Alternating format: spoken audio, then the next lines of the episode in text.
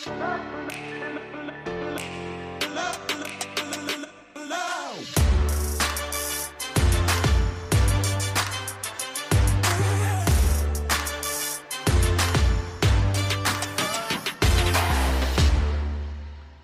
Herzlich willkommen zum Podcast Arbeitsphilosophen, die Zukunft der Arbeit. Herzlich willkommen zum Themenschwerpunkt Kapitalismus neu gedacht. Und heute zu Gast ist Dr. Jenny Meyer. Vielleicht hast du den Namen schon mal gehört. Sie war nämlich schon mal in diesem Podcast. Wir haben damals 2018 über New Work und den digitalen Arbeitsplatz gesprochen. Und in den darauffolgenden Jahren ist sie zurückgekehrt zu ihren wirtschaftswissenschaftlichen Wurzeln.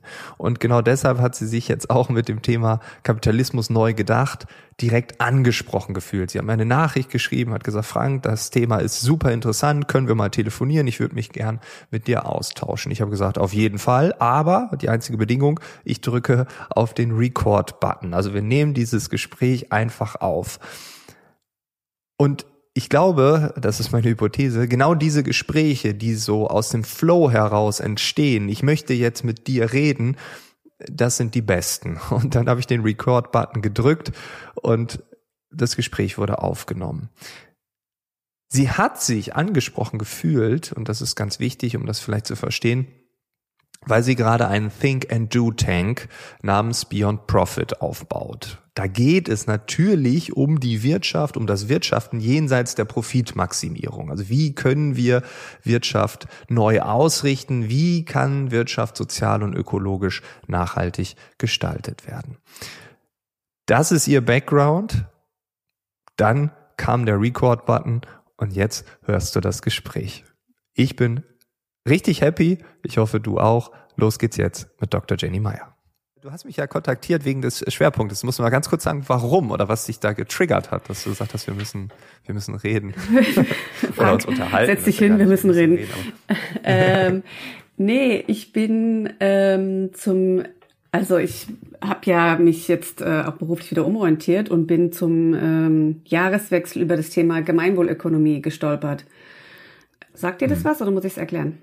Ja, ja. Hm. Okay.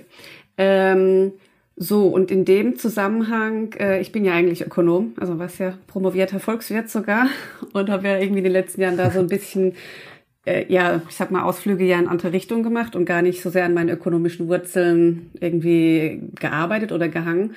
Ja, und als ich das halt so entdeckt habe, äh, habe ich gedacht, ach wow, ich bin halt im Herzen doch ein Ökonom, ne? Aber dieses Thema so in, in mich aufgesaugt und dann, wie das ist, ne, wenn man in so eine neue, was heißt neue Welt, aber in so eine wieder neue Welt oder Neuentdeckung, Wiederentdeckung eintaucht, ähm, bin ich halt von da dann über die Donut-Economy und über Postwachstum und Purpose-Ökonomie und all diese ganzen Bewegungen und da dachte ich, ähm, ja, wow, äh, ich habe das Gefühl, ich bin endlich gedanklich zu Hause angekommen äh, weil ich dann gemerkt habe, dass genau das, was mich die letzten Jahre in meiner Berufspraxis eben so frustriert hat oder auch so immer so auf eine, äh, immer eine Suchende hat sein lassen, ist diese Ausrichtung an, naja, ich sag mal Profitmaximierung, Gewinnstreben, was man halt in der Wirtschaft klassischerweise so hat. Und dann halt zu sehen, auf einmal, wow, es gibt Bewegungen, die genau äh, das auch so sehen, die, die auch erkennen, ey, sorry, aber hier läuft einiges schief und unser Planet und die soziale Ungleichheit und alles nicht geil. Aber es gibt andere Möglichkeiten. Also wir müssen ne, sozusagen diesem kapitalistisch äh, orientiertem System, wir können dem irgendwie auch die Stirn bieten. Es gibt andere Ideen, es gibt Alternativen und die müssen nicht gleich Sozialismus oder Kommunismus heißen. Und dann dachte ich so, wow, ja, deswegen habe ich damals eigentlich VWL studiert und habe mich halt so, ja, sofort da wieder wiedergefunden. Und ähm, genau, und dann bin ich ja auch gerade dabei, ein Think Tank in dem Bereich ähm, zu gründen. Und dann habe ich es halt gelesen und dachte, ja, ja, Kapitalismus neu denken, ähm, passt da eigentlich total gut rein. Und so kam's. Ja, ach cool, weil das, das heißt, du hast äh, in den letzten Jahren, das war dann eher so unterschwellig. Also da war irgendwas, was dich gestört hat, ja. irgendetwas, was du dann auch gar nicht greifen konntest, genau. wahrscheinlich. Ne? Ja, also es war. Punkt, genau so ja. ist es, ja. Äh, überraschend, ja, aber ja, auch mit 40 oder fast 40 kann man sich neu entdecken, ja. Oder wiederentdecken. Ja, ja auf, auf jeden Fall. Und äh, wenn du sagst, VWL studiert und jetzt wieder angekommen, das heißt, du hast VWL mal studiert, um was zu machen? Also Wirtschaft ähm, zu formen, Wirtschaft ähm, ja äh, gemeinwohlmäßig zu gestalten, weil wir das, wie, wie kann ich das greifen? Ähm, ja, das, trifft es eigentlich ganz gut. Also ich wollte damals entweder Politik oder VWL studieren. Äh, also ne, du siehst schon, es ging grundsätzlich so in schon in die gleiche Richtung. Ja. Ähm, aus Gründen wurde es dann irgendwie VWL und ich sag mal jetzt ganz platt gesprochen, dachte ich immer, okay, also erstens, ich will verstehen, wie ist das Zusammenspiel zwischen Staat, Haushalte, Unternehmen, Finanzmärkte, ne? also wie ist das Zusammenspiel? Ich will es A verstehen, um dann B mit diesem, basierend auf diesem Verständnis, ähm, die, die Welt retten zu können. Also im Sinne von zum Beispiel Arbeitslosigkeit beseitigen, ähm, soziale Ungleichheit beseitigen, dafür sorgen, dass es jedem gut geht. Gemeinwohl, ne? also dass es der Gemeinschaft, äh, dass, dass jeder irgendwie ein cooles Leben haben kann. Ähm, das war so meine ganz naive Vorstellung ähm, ja, ist anders. Und dann ist man gekommen. Ja. Ähm, und dann, äh, dann kommt man in die Welt, ist fertig, ausgebildet, du sogar mit einer Promotion und äh, dann merkt man, oh, die Welt da draußen ist äh, oder wie wir auch irgendwie in einem gemeinsamen Netzwerk, wir haben äh, im Vorgespräch kurz drüber gesprochen, da geht es um Sales Funnel, da geht es um äh, Marketing-Optimierung und mhm. hier noch eine höhere Conversion Rate und die DSGVO ist egal, dann rechnen wir halt mit den Abmahnkosten, das sind Werbekosten, Hauptsache genau. die Klicks stimmen und so. Ähm, also diese Profitmaximierung, die dann ja nicht nur punktuell auftaucht, sondern ja, so wäre es jetzt meine, meine Sicht, sondern auch in unserem Privatleben ja überall äh, unterwegs ist. Ne? Also was bringen mir die Freunde? Was bringt mir dieses Hobby? Mhm. Was bringt mir dieses Ehrenamt? Also diese Maximierung ähm, jeglichen Tuns, dieses mhm. alles muss irgendwie auf mich, auf meine Marke, auf mhm. meine Persona mhm. einzahlen ich muss die Zeit optimieren. Also mhm. es ist ja nicht nur, ich verdiene jetzt 100 Euro mehr oder das Unternehmen äh, hat 10 Prozent mehr Umsatz, sondern es ist ja auch ganz tief in unsere Köpfe eingedrungen mittlerweile Voll. auf allen Ebenen zu finden. Absolut, also dem kann ich nur zustimmen und das finde ich auch dieses Erschreckende, auch halt dieses, ähm, ne, wie du schon sagst, dass es sich in alle persönlichen Bereiche äh, bezieht oder reinzieht, aber auch halt dieses ähm, Konsumverhalten. Ne? Ich meine, äh, du und ich, wir sind ja auch eher in einer Blase, wo das gar nicht mehr so im Vordergrund steht, aber es gibt so viele Menschen, für die einfach das noch das A und O ist, sich ständig neue Schuhe, Handtaschen, Autos kaufen zu können. Ne? Also wirklich Konsum von Gütern, aber auch genau Konsum von Erlebnissen, Konsum von Reisen, Konsum von Zeit. Ne? Also es ist ja alles, ist immer so Konsum und mehr und mehr. Und ich brauche mehr für meine Bedürfnisbefriedigung. Und das geht ja Hand in Hand mit dieser Vorstellung, die halt leider auch irgendwo nach wie vor in der Neoklassiker im Studium vermittelt wird, dieses, dass alles immer unbegrenzt wachsen kann. Und das kann es ja, halt nicht. Ja. Ne? Also auch ja. in der Natur gibt es kein unbegrenztes Wachstum. Und das, ja, optimieren, maximieren und äh, ohne vor allem halt zu, diese Konsequenzen zu betrachten, die das halt nach sich zieht. Ne? So dieses Ursache-Wirkungsprinzip. Ähm, und das finde ich halt das Erschreckende. Also umso schöner, dass es Gegenbewegungen gibt, ne? Aber ähm, ja, das ist eigentlich nicht schön. Ja, das Thema Konsum, das ähm, nimmt bei mir auch keine große Rolle ein. Also ich, ich mache das nicht, weil ich denke, ich habe jetzt Bock zu shoppen. Das hat man vielleicht mal, weil man sagt, boah, jetzt mal wieder, ich bräuchte mal neue Sachen oder so. Ne? Ich habe irgendwie, Leute gucken schon an, weil die Hose irgendwie also das, man sieht, das ist jetzt kein modisches Loch in der mhm. Hose, das ist ein Loch, weil abgetragen und ähm, irgendwie das Flicken, das funktioniert auch nicht mehr. So, ich bräuchte mal eine neue Hose oder so. Ähm, und dann spürt man wieder so ein bisschen diese Lust, ne, dieses, äh, ah, das ist ja schon nett. Aber wenn man das mal durchdacht hat und sich auch vergleicht, ich war Anfang 20 auch so ein Konsum-Junkie, würde ich sagen, mhm. so samstags weiß das noch, ich habe ja mal im, im, Süden gelebt für eine kurze Zeit. Da bin ich dann samstags äh, nachmittags nach München in die Innenstadt und habe dann da so richtig schön mein Geld auf Klassiker. den Kopf gehauen. Mhm. So und äh, auch mit Sachen, die ich gar nicht toll fand. Ne? Das war einfach so ein Rausch, so ein klassischer ähm, Kaufrausch. Und wenn ich jetzt einkaufe, dann spüre ich manchmal diese Tendenz, dieses, ah, ich weiß noch, wie es früher mal war, aber so ist es nicht mehr. Mhm. Ne? Also man merkt, da ist noch irgendwas drin, aber es kommt nicht mehr so raus. Ich hoffe, ich habe es bekämpft erfolgreich, mhm. ich habe es behandelt, wie auch immer, ne, ob's, man so machen kann. Aber ich glaube, dass dieser Konsum und dieses System ja natürlich auch sich so bedingt. Ne? Also mhm. Gewinnmaximierung auf der anderen Seite führt ja, da hat als notwendige Bedingung, dass andere Menschen sagen, ja, wir brauchen immer mehr. Mhm. Und ähm, ich glaube auch, dass wir, so wie wir Universitäten gestalten, wie wir Schule aufbauen, äh, dass wir sagen, ja, warum lernt man denn nicht in der Schule ganz andere Dinge? Mhm. Ja, weil wir ja in einem System leben, wo man maximal viel konsumieren soll. Mhm. Ne? Also ich glaube, da cool. sind auch Verbindungen, die uns oft gar nicht so bewusst sind. Und ja, wenn man dann so triebgesteuert oder wie ein Junkie, wie ich es gerade mhm. beschrieben habe, durch die Gegend rennt, dann ja, ich finde das dann immer erschreckend, wie wenig man dann bei sich selbst ist. Das war ich früher nicht. Da bin ich einfach nur nach München gegangen, habe mir die Kohle da rausgehauen. Ich wusste, okay, wenn ich das äh, viermal im Monat mache, dann habe ich jeden Samstag das zur Verfügung. Das war auch einbudgetiert. Mhm. Und ja, irre.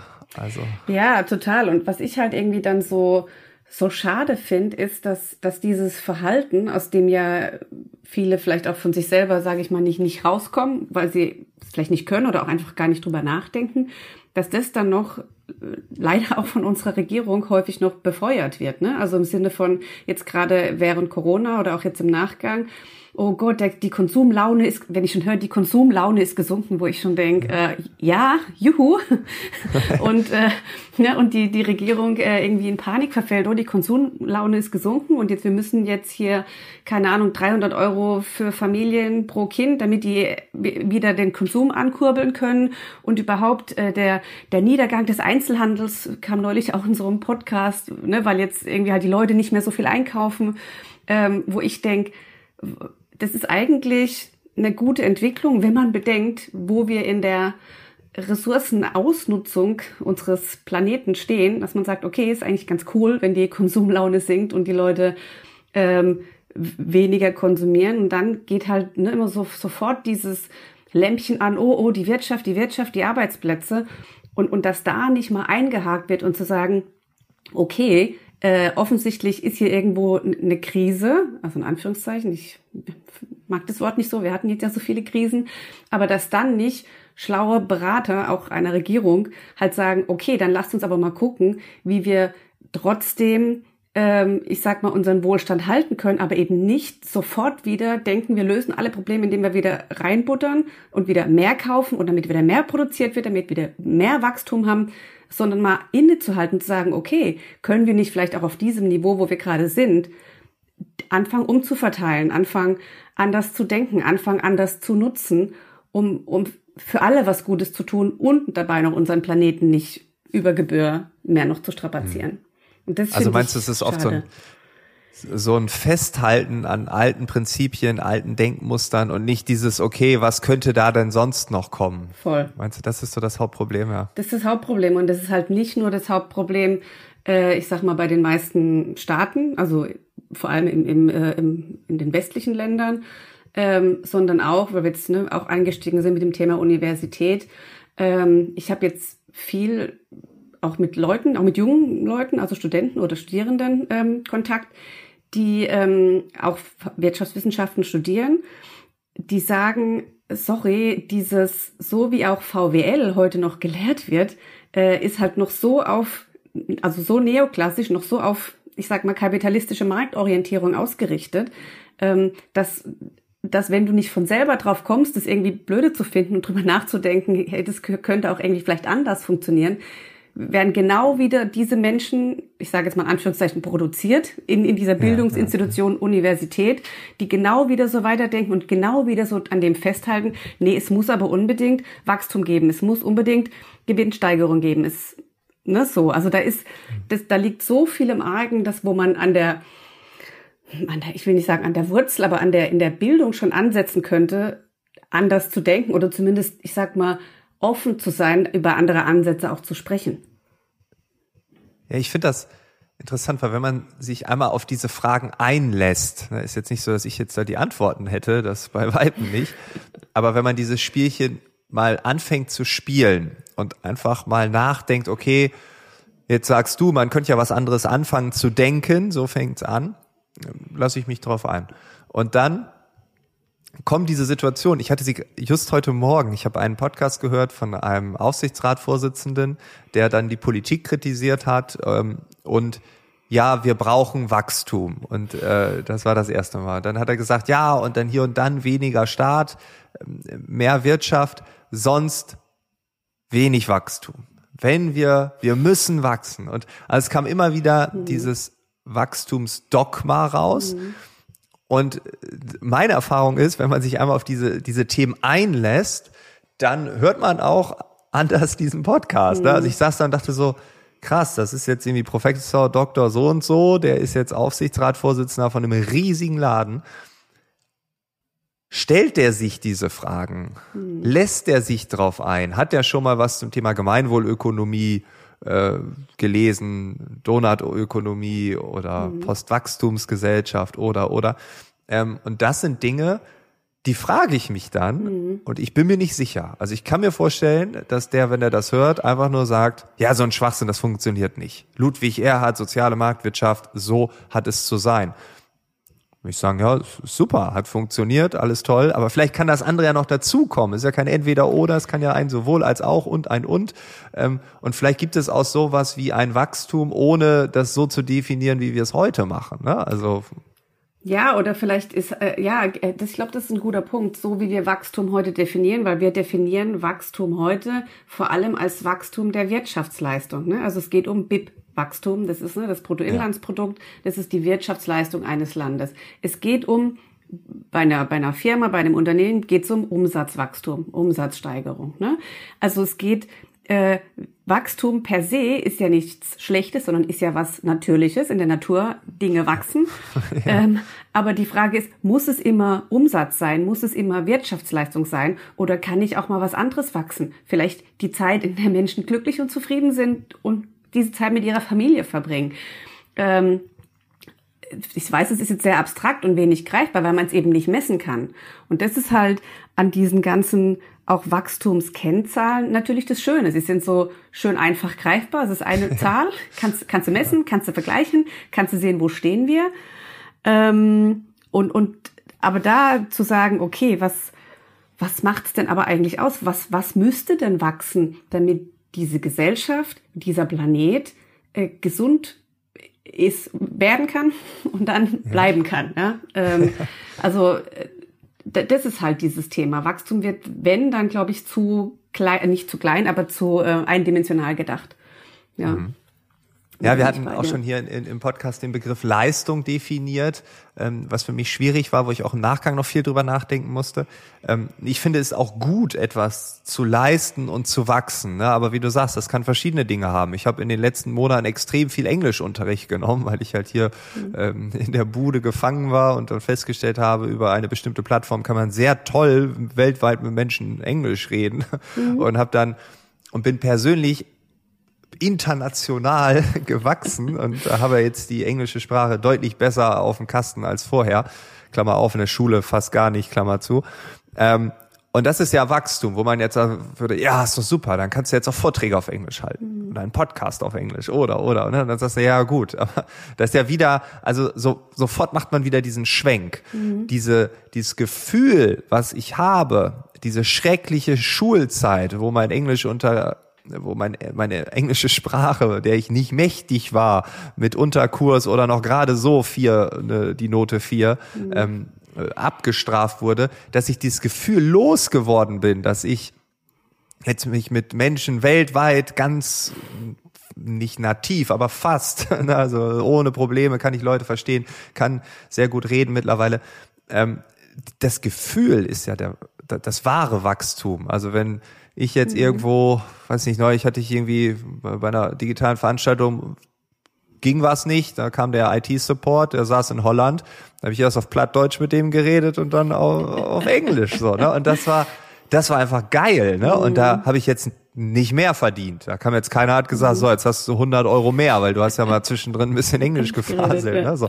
Also und und das ist ja dieses Wachstum, ne? Und das ist wie früher in diesen, diesen Diskussionen, Kultur kann man nicht messen. Ja, wie soll ich denn wissen, ob die Mitarbeiter glücklicher sind? Wie mhm. soll ich mhm. denn wissen, ob jetzt hier die Leute weniger ähm, unzufrieden sind mit dem Chef und so? Und da macht man so komische äh, Evaluationen, wo man sagt, jetzt haben wir es ja irgendwie drin, aber in Wahrheit äh, dominiert ja die Zahl aus dem Controlling. Und das ist vergleichbar, würde ich sagen, nur auf einer anderen Ebene.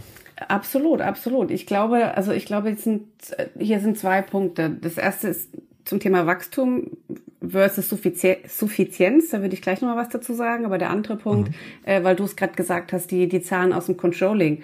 Ähm, und, und da finde ich, das ist eine total gute Überleitung auch zu dem Thema ähm, Verantwortungseigentum beziehungsweise Gesellschafts- oder Rechtsform von Unternehmen. Ne? Ich sag mal, solange es gibt ja diese, ähm, das läuft in Deutschland unter dem Stichwort Purpose Economy, das ist ja auch so eine, ich glaube, es ist ein Verein, äh, die sich vor allem für das Thema Verantwortungseigentum einsetzen. Also sprich, dass sozusagen ein Unternehmen auch den Leuten gehört, die da drin arbeiten und eben nicht irgendwelchen Investoren, Aktionären, wie auch immer, die sozusagen einfach nur Geld arbeiten lassen wollen und nicht äh, sozusagen diese, diese Verbindung haben. So, und natürlich, solange ich, solange man dieses Konstrukt hat, also womit ich jetzt gar nicht sagen will, äh, okay, Aktionäre oder AGs oder Investitionen sind per se irgendwie schlecht. Ich sag, so wie sie heute aufgesetzt bzw. ausgelebt werden, haben sie einfach viele Nachteile. Und der erste Nachteil ist natürlich der, wenn ich eine große AG bin, ähm, dann habe ich Menschen, die geben ihr Geld mir, damit ich das vermehre. Das ist dann als Unternehmen, in dem Moment ist eigentlich meine Aufgabe nur noch, jetzt, jetzt wirklich sehr platt runtergebrochen, das Geld ja, ja. dieser Aktionäre zu vermehren. Sprich, alle, alle Überlegungen im Sinne von, warum habe ich, warum wurde dieses Unternehmen gegründet? Was ist unser Purpose? Was war mal unsere Vision im Sinne von, wir wollten vielleicht irgendein Problem der Menschen lösen? Ist hinfällig und, und, ja. sondern es geht nur noch darum, dieses Geld dieser Aktionäre zu vermehren, weil sonst gibt's Ärger, sonst bin ich als CEO mein Job los ähm, und das hat, das zieht so einen langen Rattenschwanz nach sich. Auch dieses, wenn dann im Unternehmen Unzufriedenheit entsteht, Mitarbeiterunzufriedenheit, das Thema Kultur, was du gerade angesprochen hast, hängt alles zusammen, weil das hat für den Aktionär kein, kein Mehrwert in dem Sinne. Und, ja. und das ist, finde ich, ein, in diesem ganzen Komplex, Kapitalismus, ja, nein, Marktorientierung oder wie auch immer, da, da, da sind so viele Bausteine, die, die da reinspielen, die zusammen greifen oder auch greifen müssen, wenn man was verändern will, das, das ganze System, äh, da, ich weiß immer gar nicht, wo man anfangen kann oder müsste sozusagen. Ne? Wir hatten ja Frank Dobheide hier mit seinem Buch ähm, Gott ist ein Kreativer, kein Controller, der sehr viel rumgemotzt hat, wie die Zahlendominanz in, in, in der Welt nun mal so ist. Ähm, oder das sehr amüsant auch ja in diesem Buch aufgeschrieben hat. Aber das, das ist, glaube ich, auch der Punkt, dass die die einfach, also ich kann heute mit Geld vielleicht leichter Geld verdienen als mit meiner Arbeitskraft, ne? indem ich einfach in Bitcoin ja. investiere oder in irgendwelche Hebelprodukte oder in mhm. Aktien oder so. Das heißt, Geld vermehrt sich von wie von selbst, wie von mhm. Zauberhand. Und jetzt sagt mir einer, geh doch irgendwie hier arbeiten und mhm. äh, hier zimmer da mal rum oder so. Klar, also das ist natürlich, ne, der, der, der Mensch ist ja natürlich auch ein, ein Komfort, jemand, der Komfort mag oder ne, seine ja. Komfortzone mag. Das ist auch alles äh, irgendwie nachvollziehbar, aber ich glaube, man darf halt nicht vergessen, dass Geld letztendlich ein, ein, ein naja, ein, eine menschliche Erfindung ist. Ne? Das ist halt eigentlich ein, ein total ja. ich will nicht fast sagen theoretisches Konstrukt, also ne, also es ist nicht theoretisch, aber es ist ein Konstrukt, was sich halt mal Menschen ausgedacht haben und und ich glaube, da kommen wir auch so langsam so ein bisschen zur, ähm, zum Wurzel des Übels, also zumindest in, in, äh, in meiner Sichtweise, ähm, ist halt genau dieses, äh, wenn halt Geld der Selbstzweck ist. Weißt du, ich finde halt zu sagen, hey, ich mache irgendwas super gerne und vielleicht bin ich auch super gerne äh, CEO und vielleicht bin ich auch super gerne äh, Unternehmer oder vielleicht bin ich super gerne Sekretärin oder Hausmeister oder weiß ich nicht was. Ähm, und Leute bezahlen mich dann auch noch dafür, weil ich ihnen damit was Gutes tue, was abnehmen, keine Ahnung. Alles cool. Aber zu sagen, ich mache irgendwas nur noch um des. Geldes willen, also wenn, wenn Geld dieser Selbstzweck wird und dann vor allem etwas, was eigentlich schon nur so eine menschliche, ein menschliches Konstrukt ist, dann noch zu sagen, das vermehrt sich von, also nichts vermehrt sich von selber. Ich meine, das, eigentlich wissen wir das alle.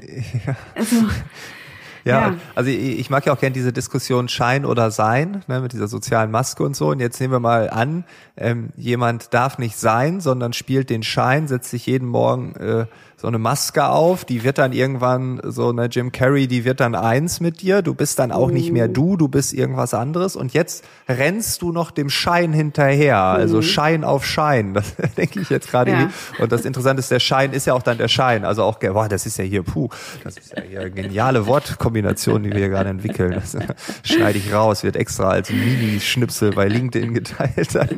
Nein, aber das, also weißt du, wie ich meine, das ist ja absurd, ne? Also dieses, ähm, die, die, der Schein des Geldes, diese, diese Illusion oder, oder Vision oder was auch immer, das kann ja auch Realität werden, ja, aber dem hinterher zu rennen, mhm. sich zu verstellen, dann nicht mehr man selbst zu sein und dann irgendwie äh, im schlimmsten Fall ein Leben lang äh, sich dazu verstellen, äh, beziehungsweise, oder wie es bei dir ja auch war, dieses Unterbewusste, irgendwas ist da, mhm. irgendwas strebt dagegen.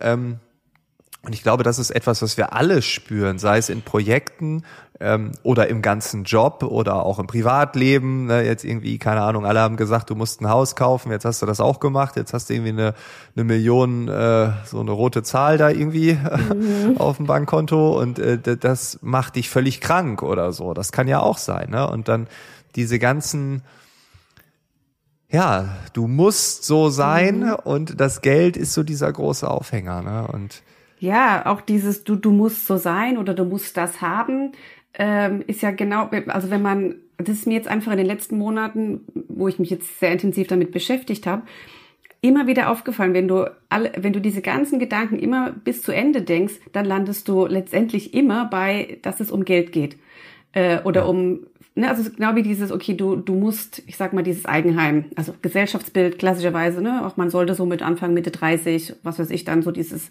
Häuschen im Grün. Ähm, das ist schön, Wohneigentum zu haben, ganz sicher, ne, streitet keiner ab.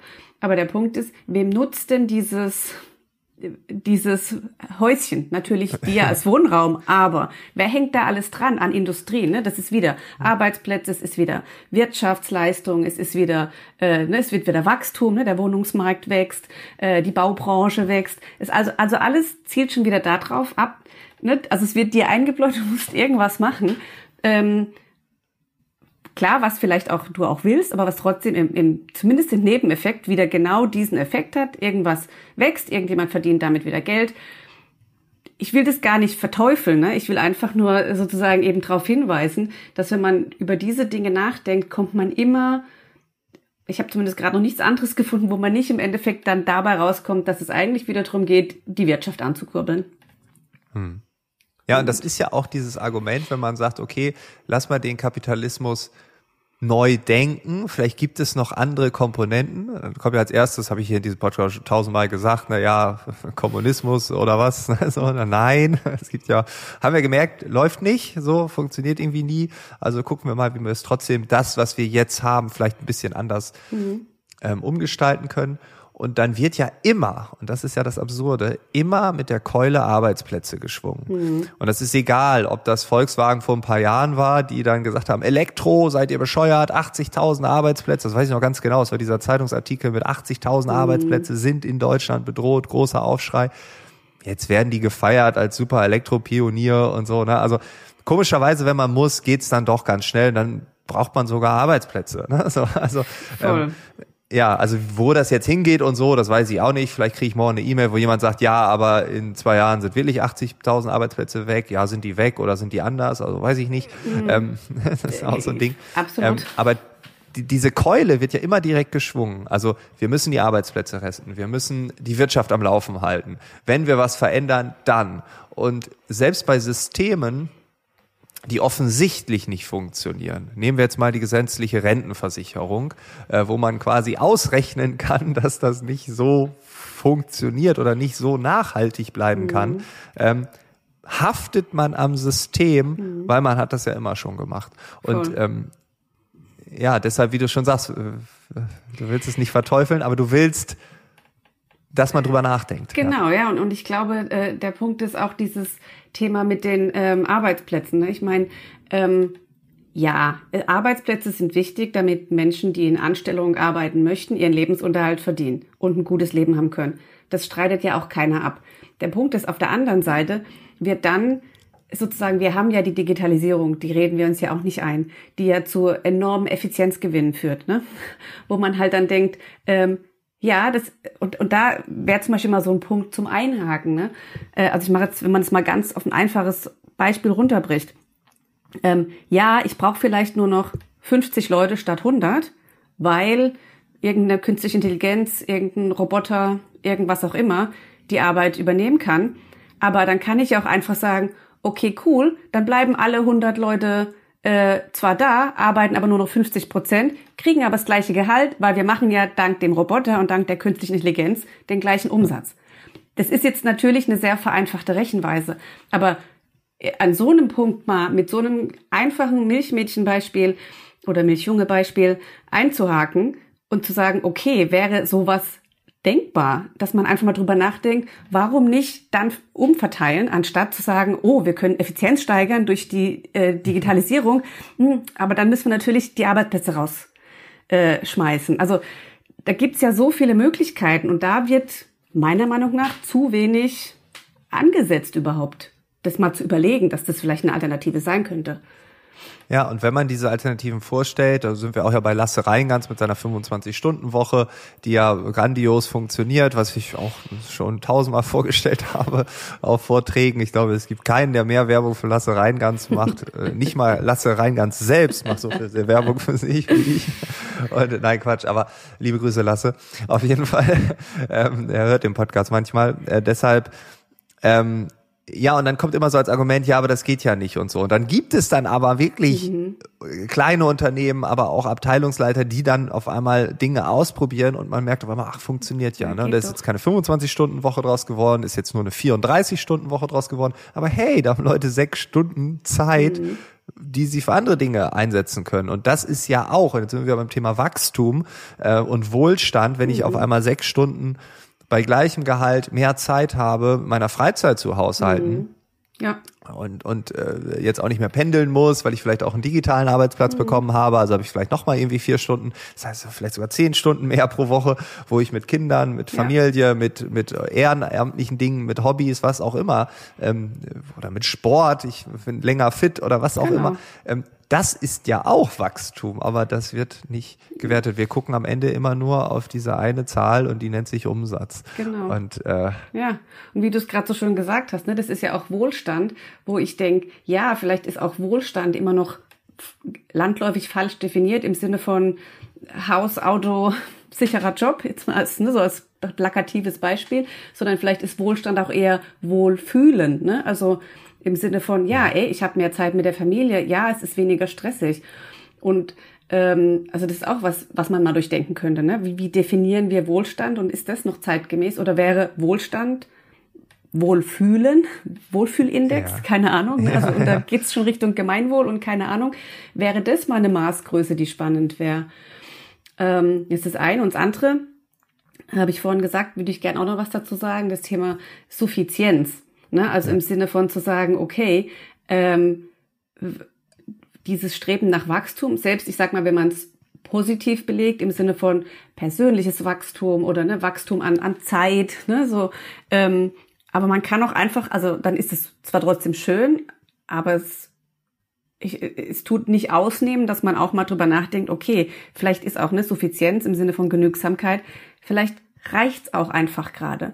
Dieses, wo steht denn geschrieben, dass man immer mehr haben muss, dass man immer mehr Autos braucht, mehr Paar Schuhe, mehr ein größeres Haus, eine größere Wohnung, ähm, einen schickeren Kinderwagen, ich weiß nicht was, ne, also was, was Leute, aber einfach mal zu sagen, dieses, warum kann, also ich glaube, das passiert viel zu selten, dass Menschen mal so in sich gehen Menschen, aber auch Organisationen, Firmen, ne, das ist wahrscheinlich die ganze Gesellschaft, mal sagen, okay, was habe ich denn eigentlich? Und hey, vielleicht reicht mir das auch echt aus und es muss gar nicht mehr, mehr, mehr sein ständig. Mhm.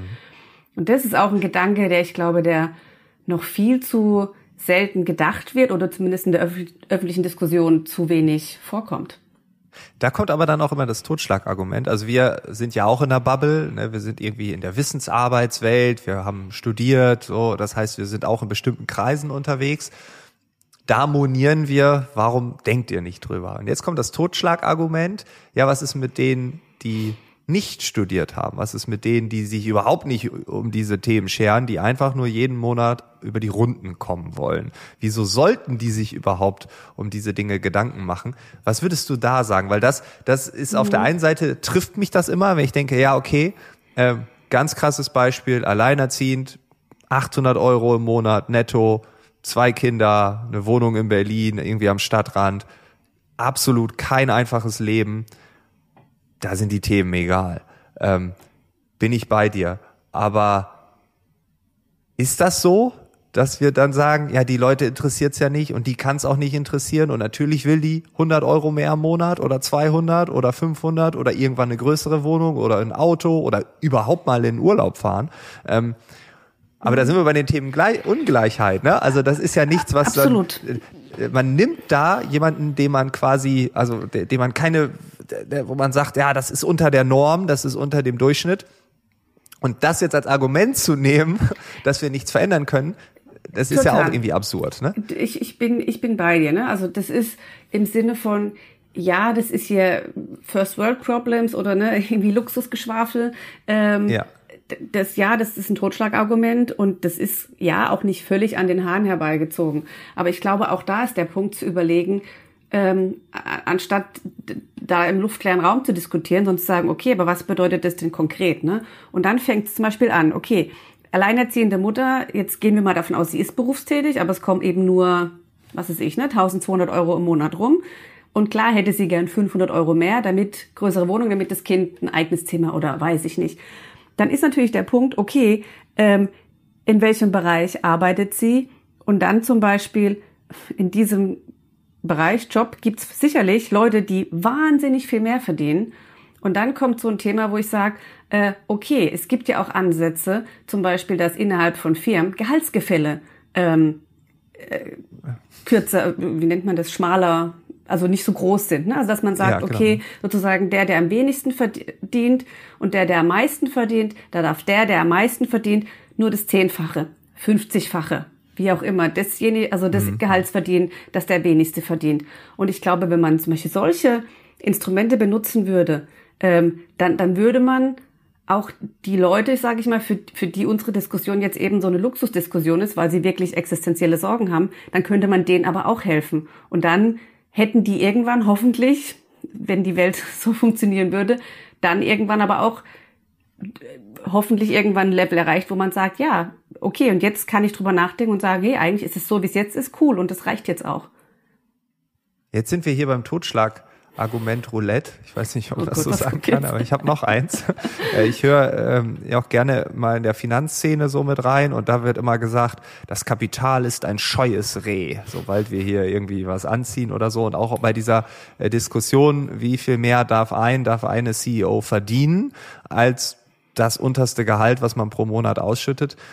Ähm, wie hoch darf diese Spanne sein? Da wird immer gesagt, ja, wenn das passiert, dann gehen die alle in die USA.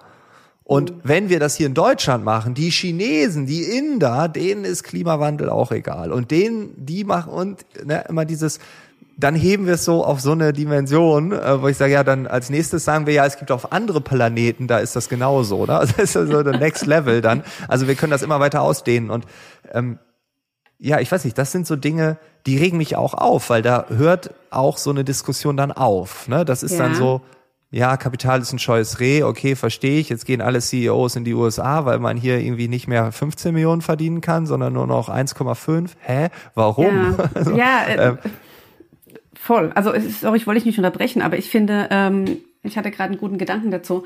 Ähm, ja, da, dann sollen die in, in die USA gehen. Punkt. Dann sind wir die los. Also ja. ich bin da nicht böse. Ähm, und ich bin mir sicher, es gibt ähm, genug andere, die auch, auch äh, ich sage ich mal, äh, deutsche Staatsbürger, die dann so einen CEO-Posten in Deutschland übernehmen würden für ja. von mir aus irgendwie nur noch 150.000 Euro im Jahr, was durchaus total ausreichend ist. Das muss man halt einfach auch mal sagen. Ne? Also ich meine, keiner braucht Millionen. Also what for? Also das ist totaler Quatsch. Ähm, also das klingt, ich glaube, es ist immer so eine schöne mh, hm, Vorstellung, aber es ist ja sogar bewiesen, wissenschaftlich, wenn man das so sagen kann, dass zu viel Geld auch wieder unglücklich macht. Ne? Ich glaube, da ist so eine Grenze ja. 80.000 oder so. Die ist nicht mal so super hoch, ab wo das quasi schon wieder anfängt äh, zu kippen, dass man eigentlich gar nicht mehr happier wird. Ähm, so, also das mal das eine, dann, dann sollen die halt gehen. Äh, und das andere, und das finde ich eigentlich viel schlimmer, ist, dass diesem Totschlagargument, ja, dann gehen die alle in die USA, äh, liegt eigentlich ein ganz negatives Menschenbild zugrunde. Und zwar das mhm. Menschenbild, dass der Mensch per se gierig ist. Ähm, und klar, es gibt gierige Menschen und ja, unser System ist momentan so aufgesetzt, dass es das fördert. Aber ähm, ich habe ein positives Menschenbild und ich glaube, dass eben es genug Menschen gibt, die altruistisch veranlagt sind. die weiterdenken, die sich wirklich um unseren Planeten und zukünftige Generationen kümmern, die denken, ja, es ist auch der globale Süden hat ein Recht, hier irgendwie ein bisschen besser dazustehen. Ähm, die auch sagen, hey, ich, ich muss nicht Millionen verdienen, sondern ich kann mich einbringen. Natürlich will ich auch ein gutes Leben führen mit einem guten Gehalt. Das ist ja auch, steht gar nicht zur Debatte, das steht jedem zu. Ähm, und ich glaube, das ist viel wichtiger, äh, zu erkennen, was, ne, was für ein Menschenbild hat man und jetzt, dann darfst du was dazu sagen, äh, was mir gerade sehr viel Hoffnung gibt in dem Umfeld ist, dass ich im Moment auch durch meine Dozentenstelle ähm, und auch durch jetzt äh, aktive Beteiligung in verschiedenen Netzwerken in diesem Umfeld unglaublich viel junge Menschen erlebe, die, die genau so sind die, die ein gutes Menschenbild haben, die sagen, hey, wir, wir sind nicht so. Wir können, ja, ja. wir können uns am Gemeinwohl orientieren. Wir können nachhaltig leben und wirtschaften, die Ideen dafür haben, wo ich denke, ja, gut, dann sollen die, sorry, alten weisen Männer in die USA abwandern. Ähm, ja. Ja, so. also äh, ich wurde schon öfter nach Vorträgen oder während Vorträgen gefragt, wenn ein Unternehmen sich verändert, oder verändern müsste. Und da gibt's ganz viel Widerstand, was man da machen kann. Und dann habe ich immer, wenn das dann junge Menschen gefragt haben, häufig kam diese Frage von so 25-Jährigen mhm. gerade oder auch in der Ausbildung oder so, ja, wir, wir merken, wir müssen was verändern, aber ich habe das Gefühl, viele wollen nicht und so. Dann habe ich immer gesagt, ja, du bist noch jung genug, du musst einfach warten. Also, also auch Glaubenssätze, Kultur wächst ja auch raus und stirbt aus. So, mhm. das ist einfach so. Ne? Also jede Generation bringt wieder was Neues rein.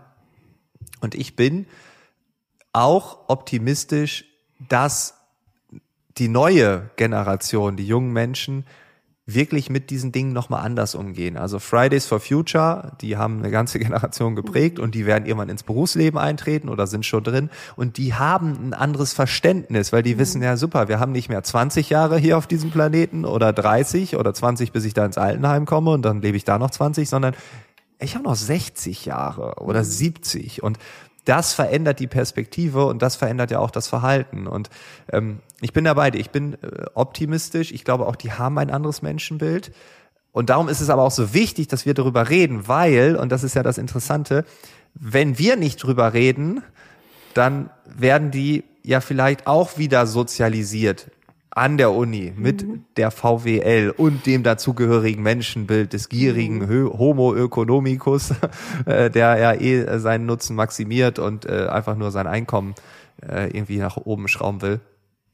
Und das ist etwas, äh, ja, ich sage jetzt nicht, das müssen wir verhindern, aber wir dürfen diese Gedankengänge ja äußern und mhm. irgendjemand dockt an und auch dieser Podcast wird manchmal auch an Hochschulen ausgespielt. Äh, mhm. Irgendjemand sagt, hört euch die Folge an oder so. Also liebe Professoren, vielen Dank, dass ihr es macht. Manchmal kriege ich so E-Mails von Studierenden, äh, dass das so passiert ist. Ähm, und, und das ist, glaube ich, der Punkt, ne? dass, dass man junge Leute auch so ein bisschen zeigt, hey, es gibt auch alte Menschen, mhm. ne? Und wir gehören nun mal, Jenny, leider dazu. Guck, mittelalt, so. mittelalt, maximal. Mittel, mittelalt, genau. Aber für die, für die äh, 19-, 20-Jährigen sind wir wahrscheinlich schon uralt. Ähm, und aber auch zu zeigen, hey, das ist nicht nur eine Generationenfrage, sondern es ist auch generationenübergreifend. Und das mhm. finde ich halt wichtig. Ne? Es gibt genauso gut viele 80-jährige Vordenker, äh, die sagen, ich habe zwar nur noch 15 Jahre oder so, wenn ich Glück habe, aber der Planet Mhm. ist mir was wert gewesen, das Leben auf diesem Planeten ist was Tolles und das soll doch bitte auch irgendwie in 200 Jahren den Menschen auch noch zur Verfügung gestellt werden. Ne? Und Ja. ähm, ja, also, also ich nehme jetzt mit aus diesem Gespräch, ich bin jetzt ganz, äh, ganz, ganz elektrisiert, weil wir haben hier nichts geplant. Wir haben einfach gesagt, wir, wir wollen quatschen und dann habe ich gesagt, lass doch kurz aufnehmen. Also so entsteht der Podcast mittlerweile. Redaktioneller Aufwand zero. Ja, mag, äh, das ist äh, total optimiert. ja, genau, das ist äh, puh. Ich habe jetzt einen neuen Call bei Zoom. Nein, Quatsch. Und äh, genau, also ich nehme mit, dass wir deutlich mehr Fragen stellen müssen, dass wir äh, den Horizont erweitern müssen, dass wir ganz viel gegen diese Totschlagargumente auch, auch gegen angehen müssen. Ne? Ähm, Vielleicht muss man da gar nicht gegen argumentieren, sondern fragen. Das hat mir neulich einer gesagt, wenn so, also auch im New Work-Bereich, wenn dann so Totschlagargumente kommen, äh, Corona hat ja eine Menge auch ausgehebelt, aber da werden die gleichen werden wiederkommen in ein, zwei Jahren in bestimmten Organisationen, dass man dann einfach fragt, ja, wie meinst du das? Wieso? Wie kommst du denn auf die Meinung und so? Und das, nach diesem 5Y-Prinzip von 5Y von Toyota äh, bringt man die Menschen dann zur Ahnungslosigkeit. Ne? Also wenn Ja. dann so ein Totschlagargument Mensch dann ankommt und man stellt, warum, warum, warum, warum, warum, nach spätestens fünf Fragen äh, ist der blank und sagt, ja, eigentlich habe ich auch gar keine Ahnung. So, und das wäre so dieses, äh, was man vielleicht, also das müssen wir, glaube ich, ähm, öfter mal praktizieren.